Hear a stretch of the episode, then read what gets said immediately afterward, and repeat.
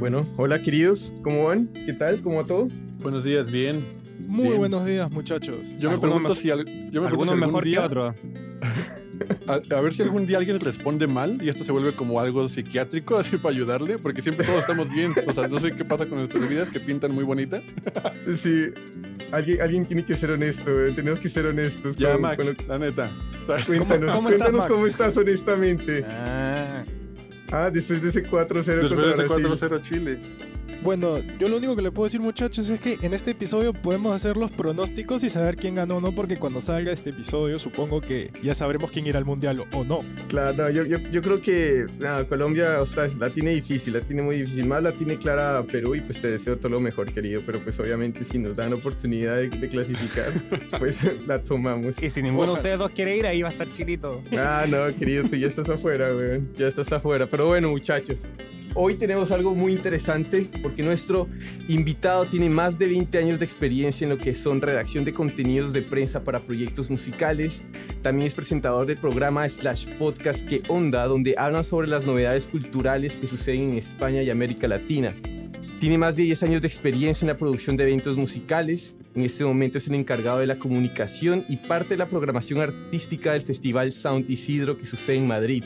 Es coordinador de la agencia de management y booking Sonder. Y finalmente, como si fuera poco y la razón por la cual estamos acá, es el director del sello independiente Razo con sede en Madrid que camella con artistas como Bauica, Blanco Palamera, Tiraya Ronronero, Ronroneo, La Torre, Suaraz y muchos más. Queridos, por favor, gran bienvenida a este crack, Alan Keipo. Bienvenido, Alan. Miles de aplausos, miles de aplausos. Alan, ¿cómo vas? menuda, menuda, menuda introducción. Parece que soy alguien, alguien importante. Como, como Messi, como Messi nos reciben. Con, con el correr de la entrevista la gente se va a dar cuenta que no es para tanto, pero, pero bueno. Muchas gracias por la intro. No, no, no, a ti muchas gracias por venir. ¿Cómo estás? ¿Cómo estás hoy? Bien, bien, bien, bien. Aquí trabajando, ahí haciendo una de las, bueno, varias de las 20 cosas más o menos que, que has dicho en la introducción.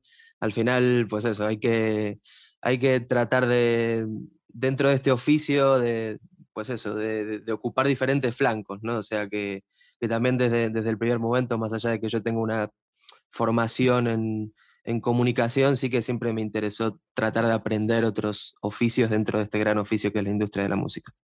Increíble. Y, y justo como para darle ahora sí que la patada inicial al partido, este, queremos preguntarte desde el principio cómo, cómo surge esta motivación por apostarle al indie, a la escena alternativa independiente, este, apostándole por un sonido distinto al mainstream y, que, y al mismo tiempo qué tipo de alianzas empezaste a formar desde el inicio para que el raso fuera lo que hoy es hoy en día. Bueno, en realidad Razo es como la, la evolución de un proyecto anterior que, que tuve con, con uno de mis mejores amigos, con Carlos Pereiro, que es, bueno, él fue durante muchos años líder de Novedades Carmiña, que es un grupo bastante conocido aquí en España, que también giraron por, por México, Estados Unidos, eh, por varios países. Y bueno, est- estudiamos juntos, siempre al final, pues eso, estudiamos periodismo, pero los dos estábamos como ya metidos en la música y haciendo diferentes cosas eh, tenga que ver con la comunicación o con organización de eventos y como que teníamos esa deuda pendiente de poner un sello en marcha y pusimos uno que se llamaba Crispis. em, que bueno, la idea era, que sea un proyecto no solo de música, sino editorial. Llegamos a, edit- a- a editar un libro también, sacamos algunos, algunos discos, pero es verdad que a él le, era imposible compatibilizar con el momento que, que también vivía eh, con su grupo. Entonces, de alguna manera, como que eh, quedé solo, quedé solo. Entonces, al quedar solo, también me parecía que, que era el momento de, de reformar la propuesta que teníamos con, con Crispis. Es verdad que cuando haces un proyecto con alguien, tienes que llegar a determinados quórums, entonces también como que había algunas propuestas que a mí me interesaban más estilísticamente que a él. Eh, yo- a mí siempre me interesó más, más que el indie en sí, eh, eh, a mí me, como que me gusta mucho la, la renovación de los sonidos tradicionales, o sea, como nuevos códigos para la música pop, y creo que eso es un poco la- las dos líneas, sobre todo en las que se articula el, el perfil editorial y el roster de, de lo que, de lo que tengo en Razo. Es verdad que, que de Crispis me traje algunos artistas, teníamos muy poquitos en ese momento, habíamos sacado los, los primeros materiales de Sensenra, eh, los primeros materiales de, de, Alex Casanova, que luego se convirtió en Bayuca, eh, de Nistra, que luego también se convirtió en productor de Sensenra, en músico de Novedades Carminia, teníamos como algunas cosas, artistas que no existían en realidad, que, que le dimos un, un, poco de entidad, los desarrollamos desde cero, que esa es un poco también la, la, la seña un poco de raso, yo creo que no, no, he fichado a nadie que haya sacado un disco antes de estar en Razo. Creo que hay algún caso muy concreto, pero por lo general es desarrollo desde cero. O sea que, que es como, pues eso, no inventarse artistas porque ellos existen antes de fichar en Razo, pero sí que directamente ponerlos en el mapa y desarrollarlos eh, un poco de, desde cero. Entonces un poco ese es el, origen, ¿no? Ahí es donde, donde empieza todo. Y ahora que estáis hablando como de, de desarrollarlos desde cero, eh, bueno, nosotros escuchamos todos los artistas de Razo antes del capítulo, pero creo que la gente que no sé, que no lo ha escuchado, como que Razo eh, definitivamente diría, creo que podemos decir que no es un sello mainstream, pero sí tiene, tiene su línea, eh, de alguna u otra forma logra, hablamos también nosotros que Razo tiene su identidad de alguna u otra forma porque son artistas bien variados, pero tiene su línea de alguna u otra forma que de hecho te lo vamos a preguntar más adelante, pero por ahora te queremos preguntar como justamente, ya que estás hablando como de fichar artistas que ya existen, eh, y empezar a hacerles esa campaña, empezar a crecerlos, como cómo ha sido ese proceso, cómo lo hacen, eh, porque también he tenido la, la, oportunidad de trabajar con agencias de mainstream. Entonces, sí. como un poco, tenemos que preguntar eso, como cómo ha sido ese proceso de trabajar con artistas más independientes en esta escena con Razo. Pues muy complicado en realidad. O sea, complicado a la vez es como que sí que cada, cada logro que se consigue es como que tiene mucho más mérito, yo creo. Eh, o sea, yo trabajo con artistas eh, independientes porque, primero, porque no me queda otra, porque los, los, del mainstream pues están precisamente en el mainstream y a mí hay muchas cosas de, del mainstream y de las grandes discográficas en general, o incluso de sellos que eran independientes y que trabajan con artistas con relativa popularidad, que eso también yo creo es algo que, ha pasado en, estas últimas dos décadas sobre todo, pero a mí, o sea, como si bien no quiero hacer un sello o un roster de género, creo que no, no, no, no lo tengo, eh, sí que creo que tenemos eh, una identidad, o sea que hay como un, dos, sobre todo dos líneas marcadas, que son un poco las que, las que decía antes, ¿no? de, de renovar un poco la, las músicas tradicionales, tanto de, de, América Latina como de la península ibérica sobre todo, eh, y también como esos nuevos códigos para, para el pop, ¿no? este concepto de nuevo pop del que se habla, pero claro, artistas, yo qué sé, por ejemplo, Blanco Palamera, como que tienen un pie también en el jazz o en la música electrónica, hay otros que también coquetean con, no sé, con el trip hop o con códigos más que vienen de la inditrónica o de, de otras cosas. Entonces, a mí como que, que me gusta también que Razo sea como un sello lo suficientemente impredecible, pero a la vez que, mm, o sea, impredecible en el sentido de que no sabes cuál va a ser el próximo fichaje, pero a la vez como que sí que haya como códigos que le den una coherencia a todo el roster, ¿no? O sea, que cada uno tenga su, su, su independencia, su autonomía y su marca, pero que todo de alguna vez, de alguna manera esté, esté conectado. Yo creo que sobre todo es eso, es una... Todos los artistas están un poco conectados por esa recodificación, o sea, de, dar, darle una vuelta a, géneros que estaban eh, como con patrones un poco, o sea, no estancados, pero sí que, digamos, a nivel escena había como una ortodoxia del sonido y de nivel de producción que yo creo que muchos de los artistas que, que yo llevo como que tratan de, cambiar eso. También hay otros sellos y, otros, y otras agencias, otras plataformas que, que lo hacen y, y, yo creo que también, eh, pues eso, un poco la, la movilidad de la escena eh, ha permitido que también en el circuito cada vez más este perfil de artistas vaya teniendo espacios en, en festivales o en playlists de, de, plataformas o en medios de comunicación, pues no sé. Creo totalmente, que... totalmente. Me quiero quedar con algo que contestaste de la pregunta como al principio que dijiste que cada pequeño logro se celebra porque puta, puta que así, 100%. Sí. Eh, y te queremos preguntar cómo en la parte práctica, ¿cómo ha sido? Porque como para hacerse un espacio en la escena es muy difícil, o sea, muy, muy difícil, definitivamente. Entonces te queremos preguntar eso, como un poco en la parte ya como, como práctica, ¿cómo ha sido armarse? O qué, no sé, ¿cómo se hace? Claro, a ver, yo creo que también esto tiene mucho que ver de que yo eh, ya venía trabajando como en otras, en otras cosas, yo tra trabajé tanto en periodismo como en comunicación, tienes que salir mucho, tienes que ir a muchos conciertos, tienes que conocer a gente, eh, o sea, yo soy lo suficientemente sociable y lo suficientemente antisocial como para tener una, un, un, sello como, como raso en realidad. Pero claro, al final sí que tienes que saber a qué puertas tocar, tienes que estar como muy conectado de también saber a, a, cuáles no tocar, cuáles no son los Claro. espacios, porque también muchas veces se peca de, no sé, quiero sonar en los 40 principales. Claro. No, señor, no va a sonar en los 40 principales. Entonces tiene que saber a, a- a qué persona le puede llegar a interesar, buscar enfoques, eh, pues eso, tratar de, mm, de- de- de buscar el espacio que tiene cada uno. Pero yo creo que, que, digamos, eh, todo el trabajo previo que, que- que yo hice en la militancia de la industria musical y de la comunicación y del, del desarrollo de proyectos, eh, me ha ayudado a que las cosas que una vez que puse en marcha Razo o el, sello anterior que tenía con, con mi compañero Carlos Crispis, eh, pues eso, eh, no- nos ha ayudado a que desde el principio sepamos, tengamos como una idea y un- una serie de contactos y una base de datos relativamente sólida como para poder al menos empezar a intentarlo. Sí, y volviendo un poco a, a lo que era el, el sonido que está desarrollando Razo, que, que es este como este nuevo pop. Y de hecho estaba leyendo la otra vez un, un comunicado de prensa que decía que Razo sigue siendo una de las principales fuentes de abastecimiento en este cultivo de maridajes estilísticos engarzados entre la tradición y la modernidad.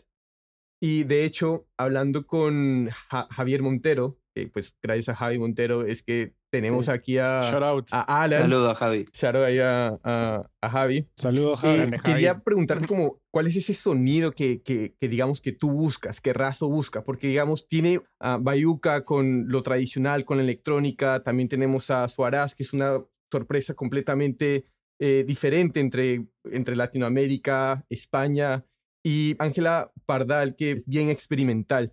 Entonces, ¿cuál es ese sonido que tú, digamos, en particular buscas en un artista que no, todavía no has fichado o estás pensando en fichar?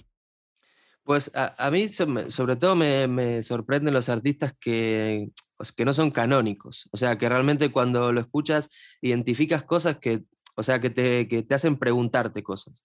A mí la, o sea, que, que haya como una información que no sea tan, eh, tan fácil de resolver. O sea, como que, que cada vez que, que escuches uno de los proyectos, pues eso, antes a- habla- bueno, pon- ponían sobre la mesa la etiqueta de, de impredecible o imprevisible. Yo creo que, que la gran mayoría de, los- de los artistas que, que tenemos en el, en el sello eh, tienen esa base. Eh, o sea, que realmente, aunque, no sé, eh, Bayuca, pues eso, recupere la música tradicional de Galicia a través de la electrónica y, haya gente con la que lo pueda haber identificado, no sé, con, con el movimiento este de folktrónica de, de Nicola Cruz, de Chancha Vía Circuito y tal, como que también ha tirado para otros lados, ha funcionado con un nivel de popularidad también casi de nuevo pop, o sea, aquí Bayuca está convocando ca- no sé, dos mil, dos mil y pico de personas por ciudad. Entonces, eh, al final sí que, que hay, hay también un pie, no, no sé si en el mainstream, pero sí en la aceptación popular y comercial de circuito.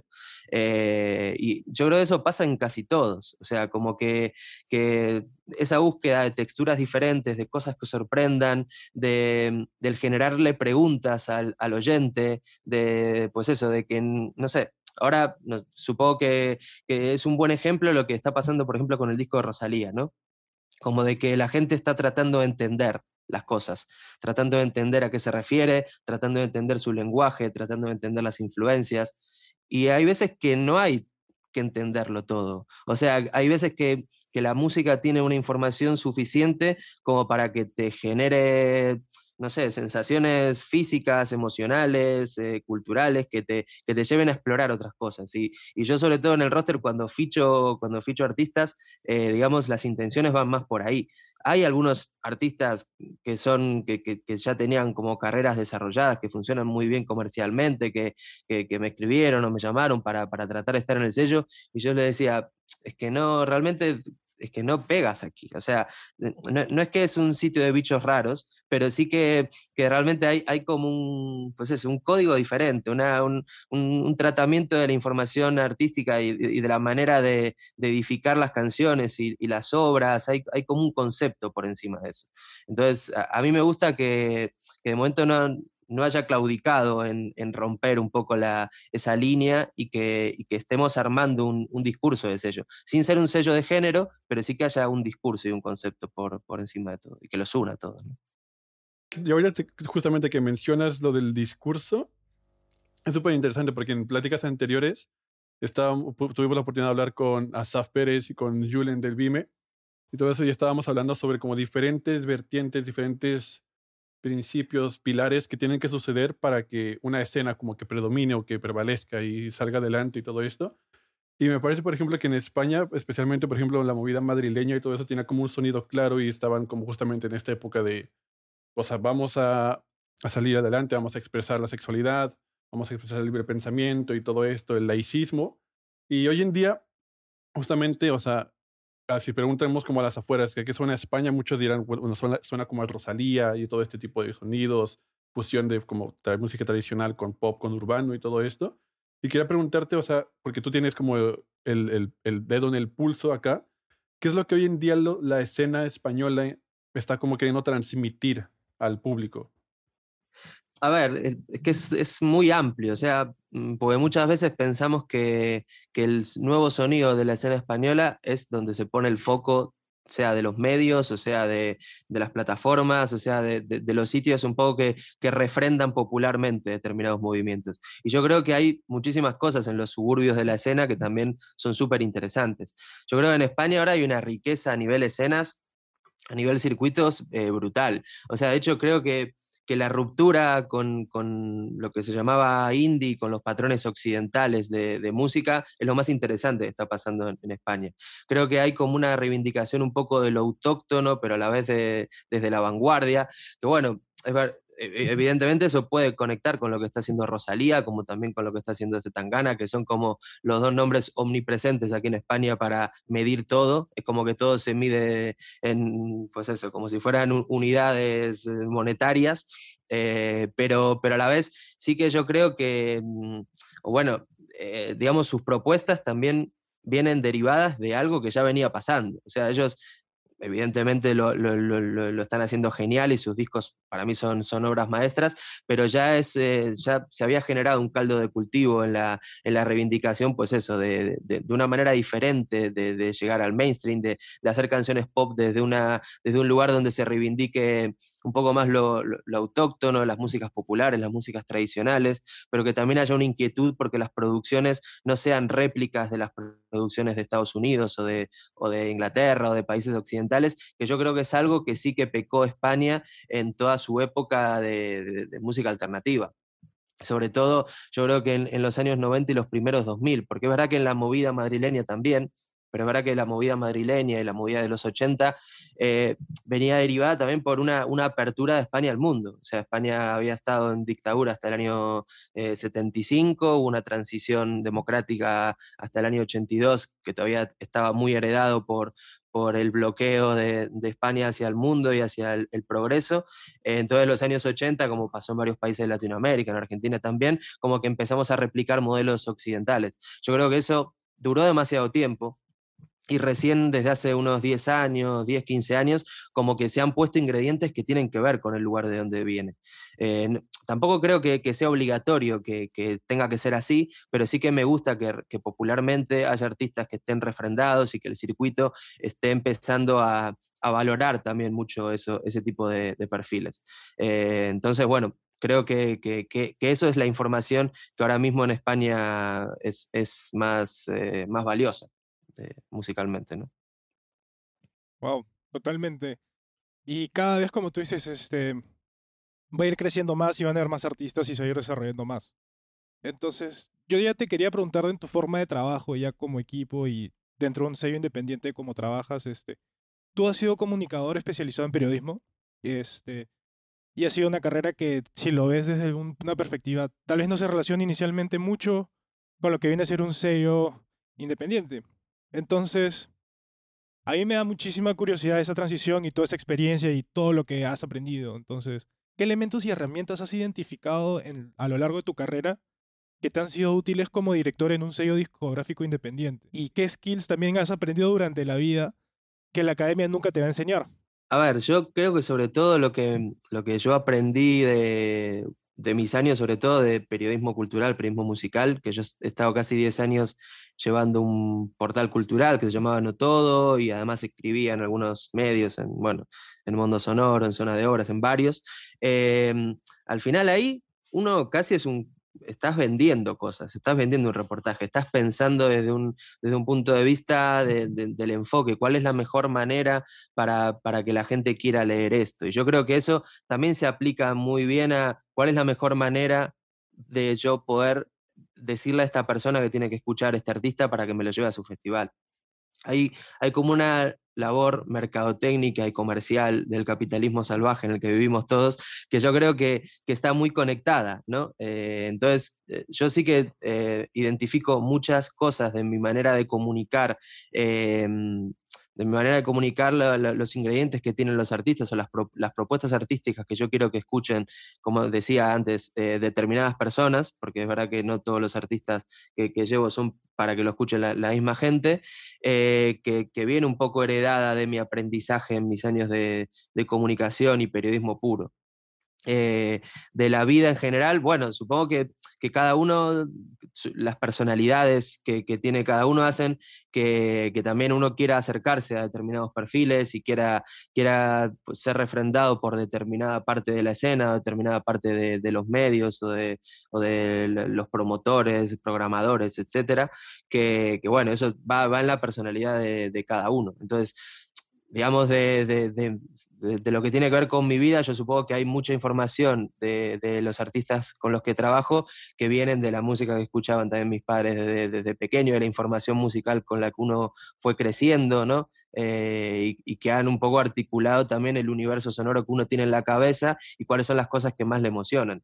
Yo entiendo que, no sé, a mí me emociona un poco más eh, músicas que vienen así de, la tradición o músicas populares, pero también entiendo que a lo mejor hay alguien que, que haga un sello de Doom Metal que también le emocione eso porque, porque tiene como una información valiosa a nivel sentimental y emocional.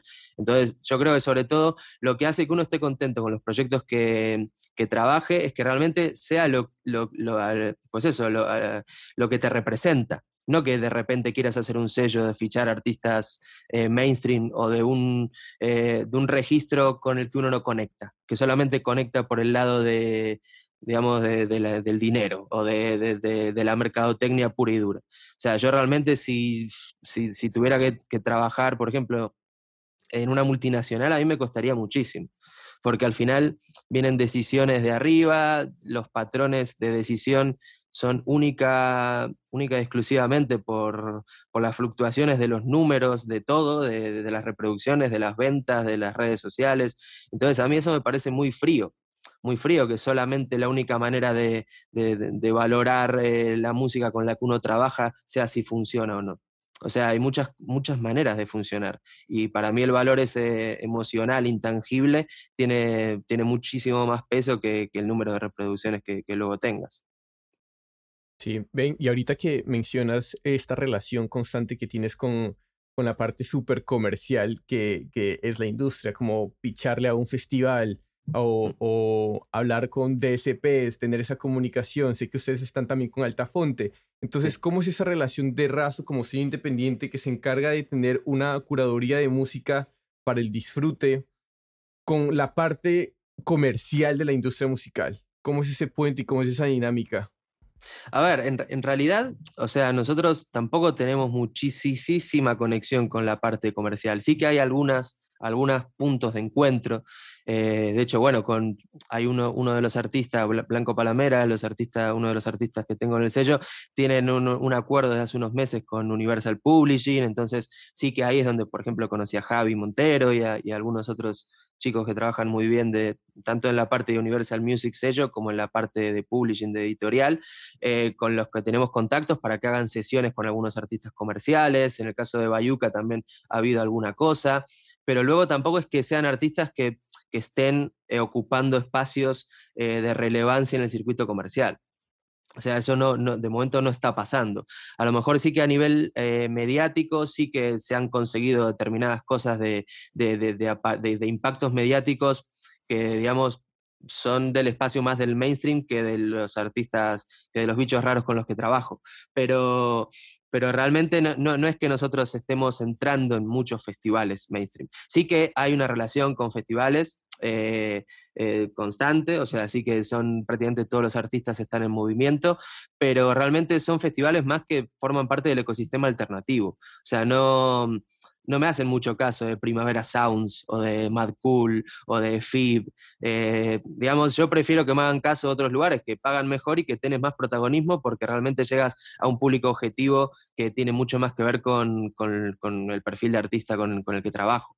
Eh, sí que, pues eso, en el último año y medio ha crecido bastante el sello y, está claro que hay como algunos eh, satélites comerciales que se han interesado un poco por, por algunos artistas y que lo ves, o sea, que, de repente de, Netflix, de productoras, hayan entrado en, rotación algunos, algunos temas de artistas como Mandale Mecha, como Bayuca, como eh, Blanco Palamera, como Neboa, como, como varios de los que trabajo. de alguna manera yo creo que que habla un poco de la asimilación del, circuito comercial de algunas músicas que hasta hace pocos años era impensable que, tengan esos, espacios, ¿no? Que, te suenen en una película como A través de mi ventana, que es de adolescentes, o, que entres en una serie como Valeria o en, cosas así. Antes era, yo creo que impensable. Y, bueno, yo creo que eso habla muy bien de, pues eso, de que, sí, asimilación yo creo que es la, mejor palabra para, para definirlo, porque es como algo que antes no entendían o ni siquiera estaban dispuestos a escuchar,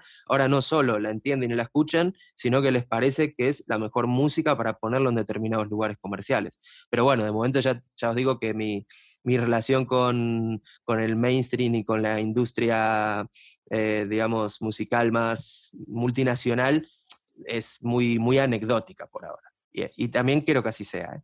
pero, pero, pero bueno, de momento es, es anecdótica. Claro, es que eh, a mí se me hace súper interesante porque yo soy súper fan igual y yo me estoy súper involucrado en el indie y todo. Y es importante como contrastar, ¿no? Por ejemplo, en el mainstream se fija mucho uno en los números, en que el alcance sea mucho mayor y, o sea, mucha parafernalia, por así decirlo, para que justamente llegue al mayor público y se vuelva como pop, por así decirlo, popular. Y por otro lado, contrario, como tú bien estabas diciendo, ¿no? O sea, manejar más este sentido como de comunidad, llegar a los, a los lugares eh, adecuados donde la música sí se va a escuchar y todo esto. Pero siento yo que a veces como que los artistas también necesitan esta parte como de, ok, sí, pero yo quiero como crecer más y crecer más y crecer más y seguir creciendo esta comunidad que igual que puede empezar como muy pequeña en lugares muy selectos. Y te quería preguntar justamente cuál sería como entonces la contraparte de si para los major o multinacionales son los números y crecer rápido, como los objetivos clave que tiene el raso para sus artistas. Bueno, esa es una, una, labor casi pedagógica y psicológica que, hay que tener con cada artista. Eh, es verdad que el, objetivo de absolutamente todos es, es crecer, o sea, eh, pero, pero es verdad que hay, que hacerlo con cabeza. Entonces yo eh, sí que a mí no, no me gusta que, que, lo, trabajar con artistas que tengan como, único, como objetivo único crecer y, alcanzar unos niveles de popularidad rápido. o sea, yo hay algún artista con el que trabajaba que tenía esa mentalidad y era, era inviable que sigamos trabajando. Es así. Y hay otros que, que, yo sé que, que, su objetivo, bueno, como todos, a mí también me emociona, o sea, lo, lo, que está pasando con Bayuca casi desde el principio y que cada mes esté tocando en un, en un recinto cada vez más grande, a mí me, me, emociona mucho estar ahí, ver a miles de personas cantando temas que son una fricada, que le pone la letra al revés, o sea, que son en, en, cantados en gallego, que es una lengua minoritaria aquí, que solamente se habla, se habla en una comunidad autónoma, en Galicia. Entonces, evidentemente eso me emociona y ojalá tocase para 50.000 personas, pero no a cualquier precio. Entonces, eh, ahí es donde entra también eh, un poco el, diálogo constante, o sea, al final yo, sí, hay, o sea, Razo es un sello, pero también es una agencia de management y booking. Y el management básicamente es ser, no ser un psicólogo, pero sí ser una especie de director técnico que a veces también hay que, eh, digamos, poner cabeza y decir, vamos a, tratar de conseguir estos planes, sabiendo que no depende enteramente de, nosotros, eh, pero hagámoslo con cabeza. O sea, vamos a poner eh, bien los huevos en la cesta, que hay que tratar de, ponerlos, identificarlos, pero, pero ahí es un trabajo diálogo, eh, un trabajo diario de diálogo con, los artistas. De, de, realmente ver qué es lo que quieren y cómo se puede llegar a eso, pero también si desde un, desde un primer momento un artista te dice algo que uno realmente no confía que se va a conseguir rápidamente, también decirle, vamos a tratar de, buscar objetivos con cabeza. Y, ahí vamos a tratar primero de conseguir esto, porque consiguiendo esto, luego se puede conseguir esto otro. Pero, pero sí que hay mucho trabajo ahí de, hermano mayor y de, de, casi padre en, muchos de ellos. Entonces, eh, pero sobre todo es eso, es, también tener un, equipo artístico de, artistas con el que sabes que te vas a entender. Porque si todo el rato va, va, a generar fricciones, porque el artista lo único que quiere es tocar para 10.000 personas, pues mira, vete a buscar a alguien que te vaya a poder meter entre 10.000 personas. Yo no soy esa persona.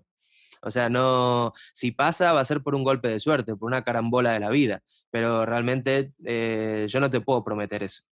Si llega a pasar, y ojalá que pase, y todos queremos que pase, eh, genial, y vamos a disfrutarlo, pero sobre todo vamos a tratar de, de disfrutar el camino que ese camino sea de crecimiento constante, sí, pero vamos a, tratar de hacerlo dentro de la estructura que, es, que soy yo en pijama en este cuarto en el, desde el que os estoy hablando. Es que no hay más, raso es esto. Esto y una compañera que también está en Galicia, que, también me ayuda en cosas de producción y logística, pero es que no hay más, no, no tenemos muchas más manos ni tenemos el suficiente poder como para poder garantizarle a, a los artistas que objetivos grandes se vayan a poder cumplir en corto plazo. Sí, además que también ese crecimiento no vaya a impactar de manera negativa a la misma música, al arte.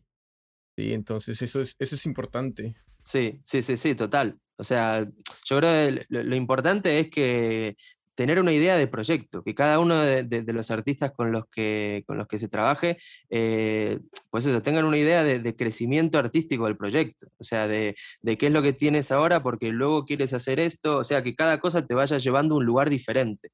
A mí eso es lo que me gusta. A mí cuando la evolución ya, bueno, el sello ya tiene unos eh, cuatro o cinco años, bueno, que con la pandemia ya, ya no sé en qué año estoy ni cuántos años llevo con Razo, pero bueno, cinco o seis años. Entonces, ver la evolución de muchos de esos artistas hacia lugares diferentes, a mí me parece que es muy enriquecedor. O sea, ver que realmente es, e, el objetivo es ese, de que ya Bayuca, Blanco Palamera, Parque Sur, varios artistas ya lleven varios discos y que no se estén copiando a sí mismos, eso a mí me parece importantísimo.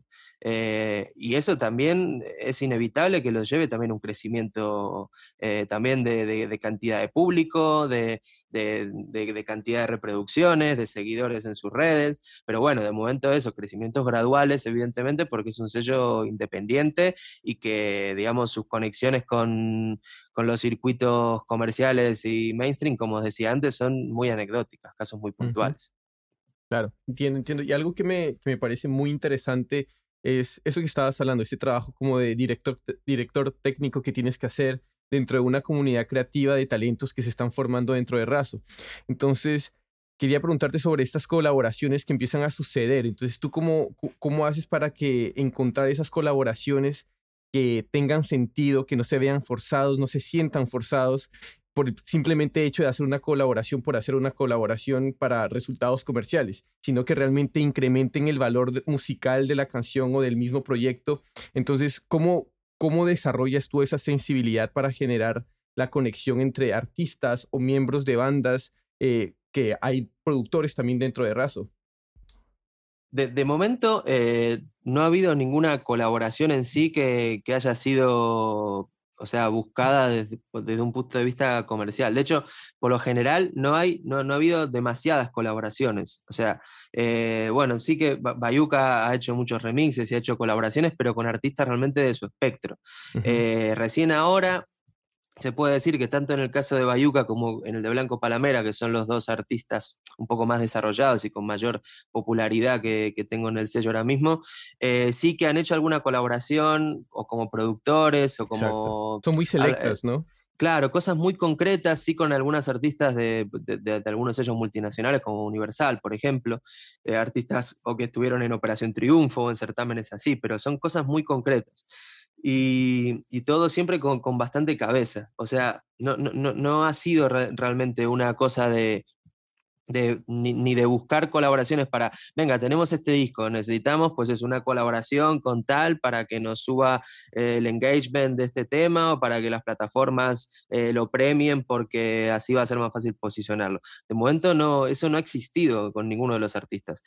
Todas las colaboraciones que ha, que ha habido han sido por por cuestiones tanto de, hermandad de circuito como por cosas muy orgánicas, o sea, cosas que surgieron de, que se han conocido o que se han escrito y, ha funcionado. Y también hay un montón de otras cosas que de momento no han salido porque artísticamente no les convencía. O sea, cosas que, que, a lo mejor sí a nivel comercial podrían haber tenido una, una aceptación, bueno, a nivel comercial, a nivel de, pues eso, de, de, que a lo mejor en plataformas por ya generar la colaboración, que pueda, te puedan premiar para entrar en, en, algunas, en algunas playlists importantes. Pero realmente si artísticamente la canción no le funciona a los artistas, no sale. Eh, sí que hay algunas cosas, eso, a nivel producción, sobre todo, ya, ya os digo que los chicos de Blanco Palamera están haciendo algunas producciones para algunos artistas Universal, eh, que saldrán en las próximas semanas y meses. Eh, eso es lo más parecido a tener que hacer una especie de, trabajo, eh, bueno, porque estás tú eres un productor o un compositor que estás trabajando para otros artistas y haces sesiones y si esa sesión funciona con un artista comercial, la canción saldrá más allá de que luego no salga como, como en tu proyecto. A lo mejor ellos no, no, firmarían varias de las canciones en las que están trabajando como productores, no las firmarían como Blanco Palamera, pero sí ellos están ejerciendo pues eso de compositores para terceros, están aprendiendo otra parte del oficio. Pero en lo que es colaboraciones, digamos, de, entre un proyecto y otro proyecto comercial, de momento no, no, no ha habido mucha, mucha historia. Han sido más cuestiones eso, orgánicas, emocionales y de, de conexión de circuito. Sí, eso, eso es lo que, a lo que me refería, esas conexiones internas que suceden. Y una de las cosas ahí chiquita que quiero mencionar, un blog que quiero hacer que me pareció brutal, eh, la colaboración que hace Ronroneo con Tiraya, Nada de mí vale dinero, es un temazo. Así que gente vayan y escúchenlo porque sí. es, un es una bomba en, de tema. En, en, verdad que sí. También lo, lo, que, lo que pasa en el sello es in, interesante. Menciona la colaboración de, de, Tiraya con Ronroneo y hay una red de artistas dentro del sello, que es eh, Blanco Palamera, Suarás, eh, Tiraya y Ronroneo, que realmente son casi familia. O sea, Blanco Palamera y Suarás son prácticamente el mismo grupo. O sea, el batería de Blanco Palamera es el batería de Suarás. Eh, el bajista de Blanco Palamera es uno de los cantantes de Suarás y su hermano es el otro cantante de Suarás. A la vez, Tiraya ahora entró como percusionista de Suarás, vive con Sebas, que es uno de los cantantes de Suarás y el bajista Blanco Palamera. Eh, Ronroneo vivió durante cuatro años con Manu y Joan de Blanco Palamera. Es como que hay una red, es una cosa de familia. A mí me parece que realmente da para, da para un documental, porque es una, como si fuese una especie de laboratorio creativo familiar que nació de manera muy orgánica. O sea, creo que lo que están teniendo ahora es una conexión, pues eso, son amigos desde hace, no sé, entre 5 y 10 años, algunos incluso se conocen de, desde hace más, eh, y claro, están creando conjuntamente, y hay muchísimas conexiones musicales, pero cada uno tiene también su identidad, tiene muy claro por dónde quiere llevar su proyecto, pero también tiene claro que hay momentos de puntos de encuentro, y eso también se está cristalizando en algunas colaboraciones. Es verdad que la de Nada de mí vale dinero entre Tiraya y Ronroneo funciona muy bien. También eh, hay una colaboración de Ron Roneo en el nuevo disco de Blanco Palamera. Eh, Suarás están ahora siendo producidos tanto por, por Manu de Blanco Palamera como por Dave Parra, que es eh, bueno, el ingeniero de sonido de Café Tacuba. Entonces es como que realmente se está creando como una red que los está llevando también a, a nuevos lugares. Y de hecho, ahora mismo Blanco Palamera, bueno, ayer estaban en Chile porque son la banda de Sensenra. Uh. Claro. Entonces estaba, estuvieron tocando ahí en el Fauna, creo, Sí. Fauna eléctrica o algo así que tocó Tangana y no sé si hoy o mañana están viajando a México, entonces también como que su, su hermandad también con Senra los está también llevando a, a lugares nuevos. Entonces a mí creo que, que, esas son las colaboraciones como bonitas, ¿no? Porque realmente es como que has creado como una especie de mini escena que, se están arropando, es como que hay mucha sensibilidad, eh, como que realmente se entienden muy bien lo que quiere decir el otro, se ayudan eh, unos proyectos a otros, entonces realmente es muy, muy bonito. Y con gente muy joven, o sea, estamos hablando de que todos tienen veintipocos años, entonces tienen muchísimo camino todavía por, por recorrer. Eso es, es, bastante estimulante, ver, ver que uno está trabajando con, ese, con esa familia artística. Totalmente. Y en este, en este contexto como de, de, de familia Razo, justamente te quería preguntar mm. también por los productores de Razo, que veía que hemos hablado, bueno, hemos hablado mucho harto de Bayuca en el capítulo, y Bayuca es sí. artista y productor, y Manu, si no me equivoco, también es artista en, eh, sí. dentro de las bandas, y también es productor in-house. Entonces te quería preguntar un poco como esa dinámica de los productores, cómo trabajan entre ellos, cómo funciona un productor y artista del sello. ¿Nos puedes hablar un poco de eso? Sí, a ver, sí, en, el caso de, bueno, tanto de Bayuca como, como de Manu, ellos eh, de momento es verdad que habían, se habían dedicado mucho a producir, autoproducir sus propios proyectos. O sea, ninguno de sus discos contaron con producción externa. Eh, es verdad que, bueno, sí, masterización, en algún caso mezcla y tal, pero es verdad que en el último año y medio Manu se ha metido a hacer producciones con muchos artistas. También por eso el interés de, de Universal de fichar a, tanto a Joan como a Manu de Blanco Palamera como artistas, como, como productores, como compositores y productores.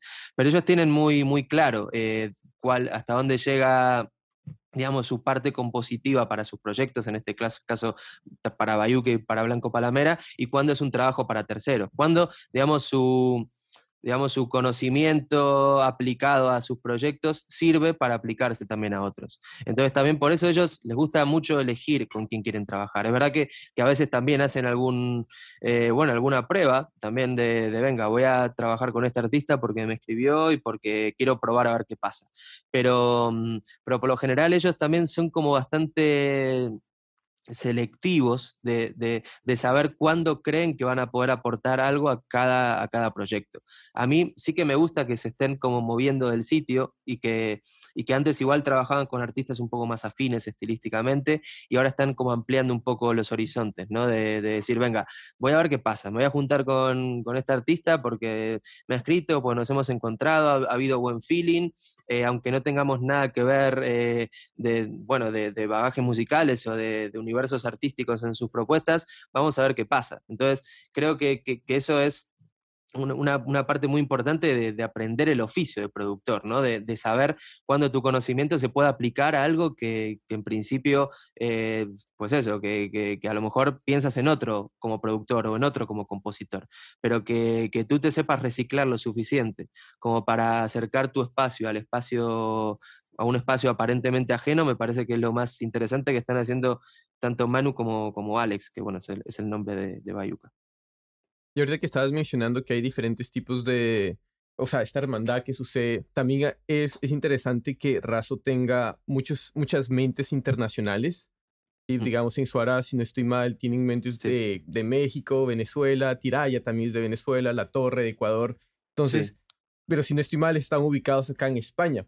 Entonces, ¿cómo desarrollas como sensibilidad para desarrollar escenas internacionales como en la mexicana y ecuatoriana, que son las locales de ciertos artistas, cuando en un momento estás acá? Entonces, ¿cómo, cómo desarrollas, ok, para desarrollarte a ti en México o en, Ecuador, que de allá eres, eh, hagamos esto o hagamos esto otro? Sí, a ver, muchas veces al final el, mercado prioritario de Razo por una cuestión de conocimiento es, España, pero es verdad que, que, yo, bueno, evidentemente al ser argentino y al seguir muy, muy conectado con, con la escena eh, latinoamericana, sí que también he desarrollado como, como algunos contactos y, como que eso sí que me ayuda un poco a, a, poder desarrollarlos al menos digital, o sea, sí, tanto en plataformas digitales como, como en prensa, como en algunos eventos. Hay cosas que evidentemente se me escapan, entonces sí que... Eh, en, el caso de, desarrollo zonal o regional, eh, sí que tengo algunos aliados, como para, para poder, eh, pues eso, que la torre funcione bien en Ecuador, que, que Suárez funcione bien en México, que Guadalupe Álvarez Luchía funcione bien en Argentina, que la VAC funcione bien en, Brasil o Mandale Mecha en Brasil. Entonces, bueno, es importante saber hasta dónde uno puede llegar. Evidentemente, cuanto más cuantos más artistas de, lugares diferentes uno trabaja, también directamente estás conectado con, con, las escenas de esos lugares. Entonces, se te escapan cosas porque no estás ahí, porque las cervezas que yo me tomo en Madrid con, la, con los agentes de aquí, no me las puedo tomar en Florianópolis con los que, eh, digamos, donde viven Mandale Mecha, pero sí que, hay, eh, sí que hay determinadas redes que te ayudan a poder desarrollar cosas eh, y sobre todo eso, ser muy consciente de que hay veces que hay que buscar aliados hay que buscar aliados, sean agencias o sean eh, personas que te ayuden eh, en determinadas cosas, o sea, a lo mejor uno solamente en prensa, otro solamente en booking. Entonces, con los artistas que, residen fuera, fuera de España, eh, sí que hago eso.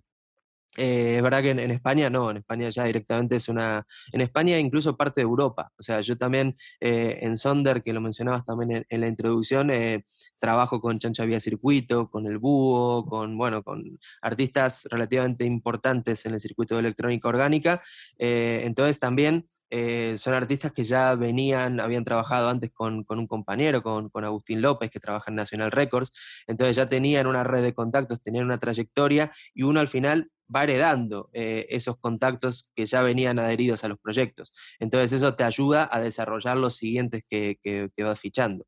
Pero, mm, pero sí, básicamente eso. O sea, es verdad que no, no mencioné como la parte latinoamericanista de, del roster del sello y sí que está. O sea, a mí me gusta también eso de que hay como mucho, en el caso de Suárez, de, Guadalupe, de, Tiraya, Martín Guerra, que es peruano, eh, bueno, hay varios artistas latinoamericanos que residen en España, o sea, que es como que tienen esa bicefalia de en qué, a qué circuito perteneces más, en qué lugar funcionas mejor, en tu país de origen o en el país en el que estás viviendo. Entonces es como esa mirada un poco apátrida y babélica que también tiene, tiene el sello, de, también encontrar las conexiones musicales y espirituales de los proyectos, pero a la vez permitirte estar en dos circuitos a la vez, como mínimo en cada uno de los proyectos. Entonces eso también ha universalizado un poco el roster y ha, también eh, puesto el nombre de Razo en, escenas a las que hubiera sido muy, muy, difícil de llegar, gracias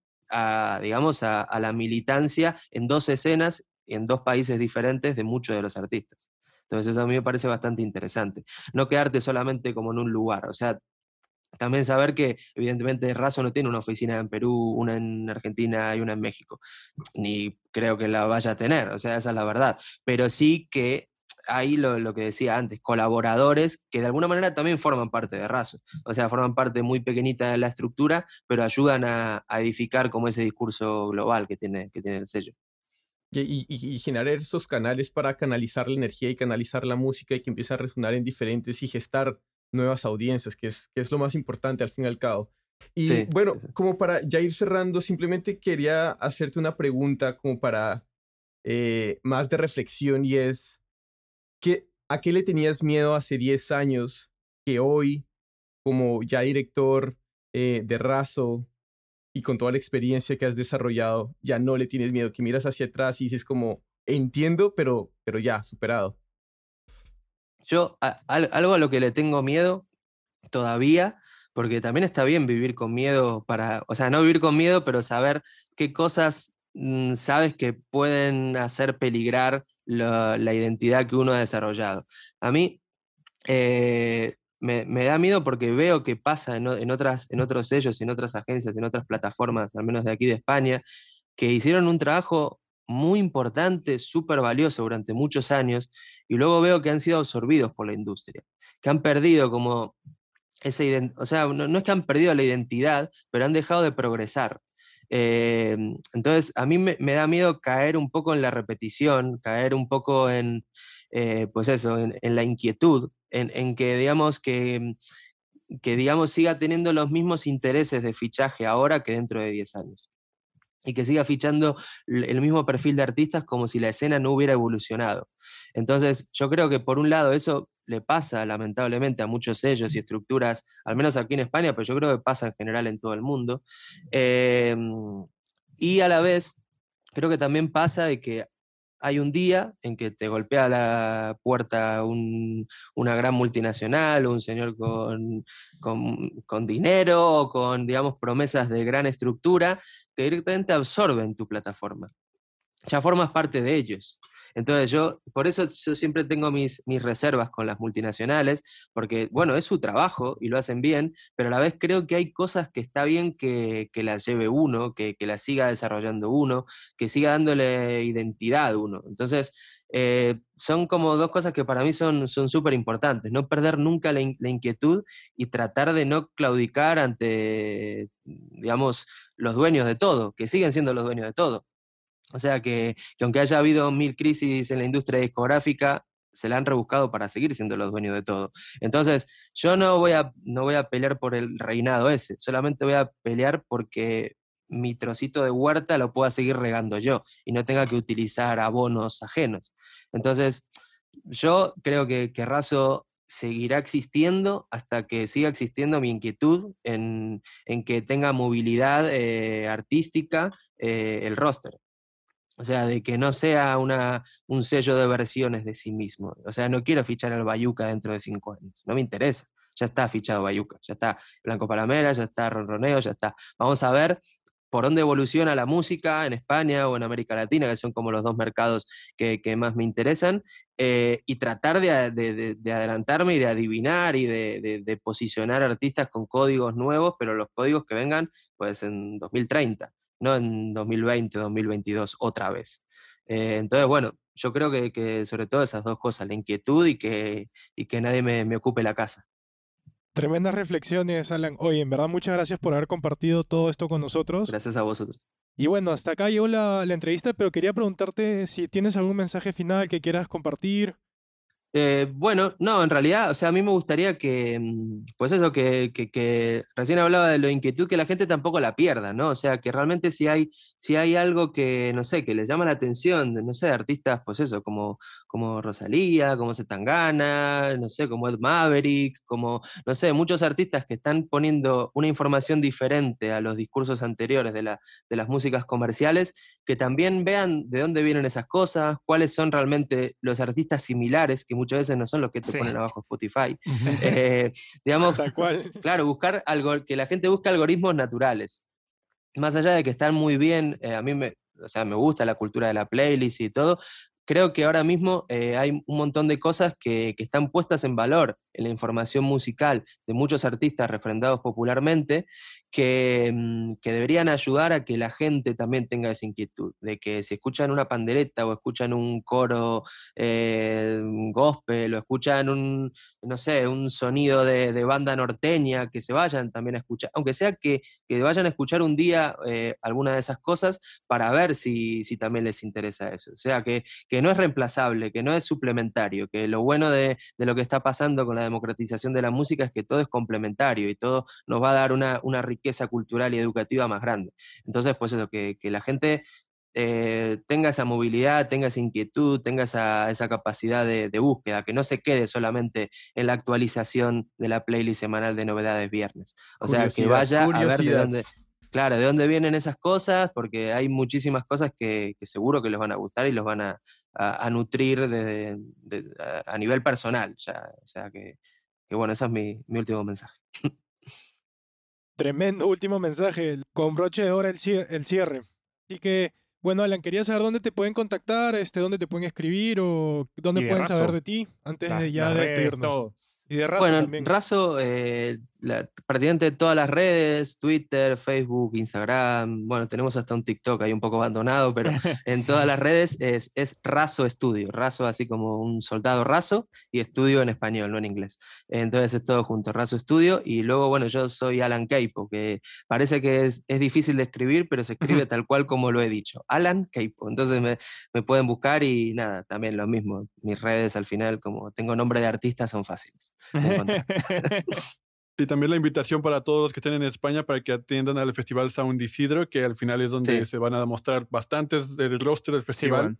De, viene de raso, entonces dense una vuelta por Madrid que va a estar dos meses llenos de música súper chingona tanto San Isidro, que es, que es ahora en, en mayo-junio, que es así, bueno, es un juego de palabras, porque aquí la fiesta patronal de, de, Madrid es San Isidro, entonces se ha creado un festival que se llama Sound Isidro, que es un ciclo de, de conciertos en salas, son 80 artistas en dos meses, en 24 salas diferentes, y luego tenemos también otro, otro ciclo que dura un poco más, que se llama Mazo Madrid, que es con Z, Mazo Madrid, Em, que se celebra entre septiembre y marzo. Y bueno, también hay mucho de la información que tenemos en, en esa política un poco de, también poner algunos nombres que forman parte de circuitos como el jazz o de las músicas étnicas, que tratamos de programar en ambos ciclos, o sea que, que buscadnos también por, por ahí.